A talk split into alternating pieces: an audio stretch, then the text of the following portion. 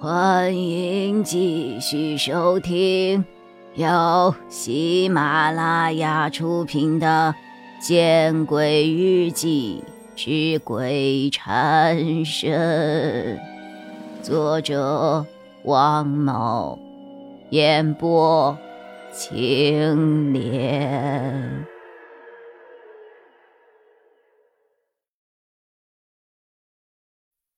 我看着王凯将罗盘上的八卦搬动了几下，很快，罗盘中间的指针又快速的来回打着转，仿佛有奇怪的磁场在干扰一般。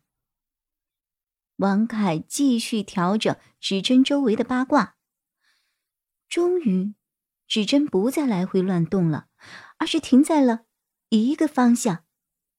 有了，正西方向。阴气最浓，哎呀，比公墓都要浓啊！于是王凯便一手拿着罗盘，一手扶着我，我们一起向正西方向的山路走了过去。走了五分钟，我们在月亮井边停了下来。在这个井里呀，王凯的面色。沉吟了起来，他点了点头。还要下去啊？言外之意是让我再考虑考虑。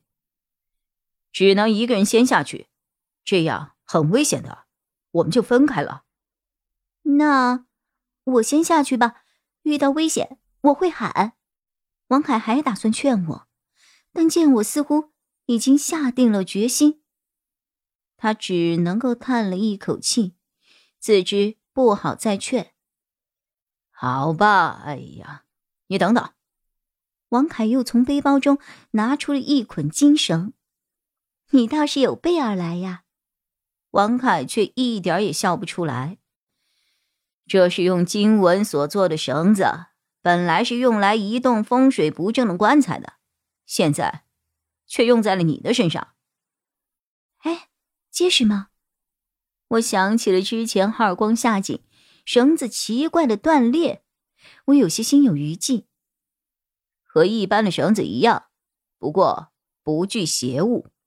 好，我接过了绳子，可绳子刚入手就感觉有些发烫。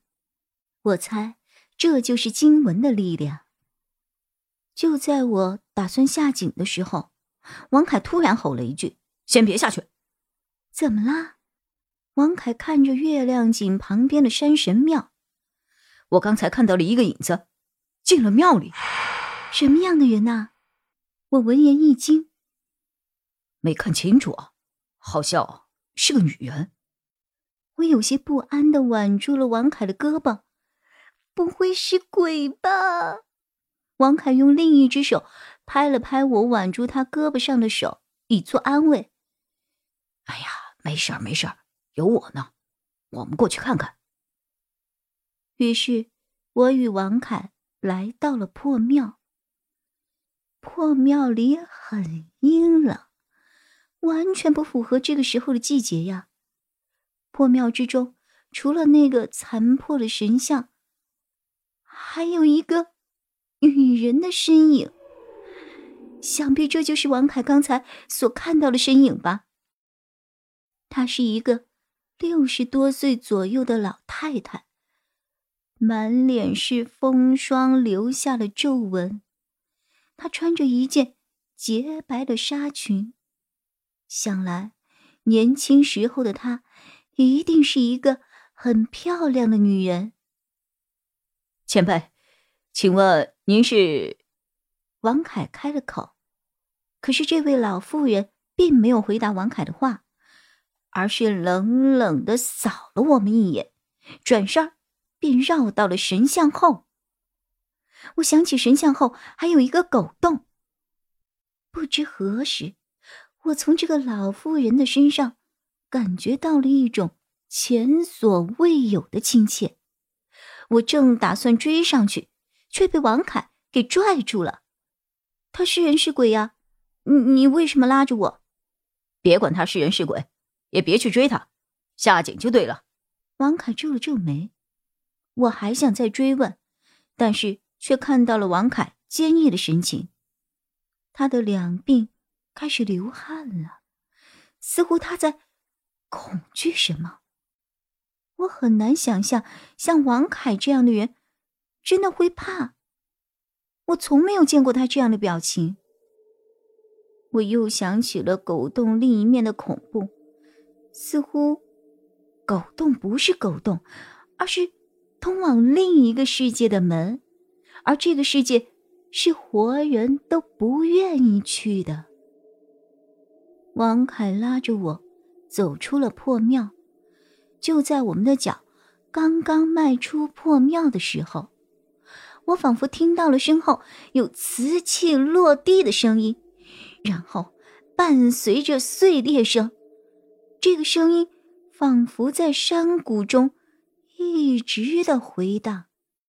我本来想停下脚步，转身一看究竟，却被王凯的话提醒了：“千万不要回头。”我们重新回到了井边，身后的声音瞬间消失了，而那吹的人。浑身直打哆嗦的寒风，也仿佛商量好一般，停止了呼啸。把绳子卸下来，给我，我下井好一些。啊！我闻言一惊，然后我拉住了王凯的胳膊。哎呀，我一个人在这，害怕呀！井里可能比上面更可怕。你听我的，不管发生了什么，听到什么，不要回头就对了。我点了点头，然后把金绳从腰上解了下来，递给了王凯。王凯把金绳捆在了腰上，然后把另一头打了一个活结，绑在了井边。他对我点了点头，拿着金绳缓缓地下了井。半分钟之后，传来了一声水声。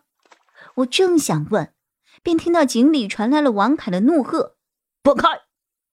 随后，金绳剧烈的摇晃，好像是什么在拽绳子。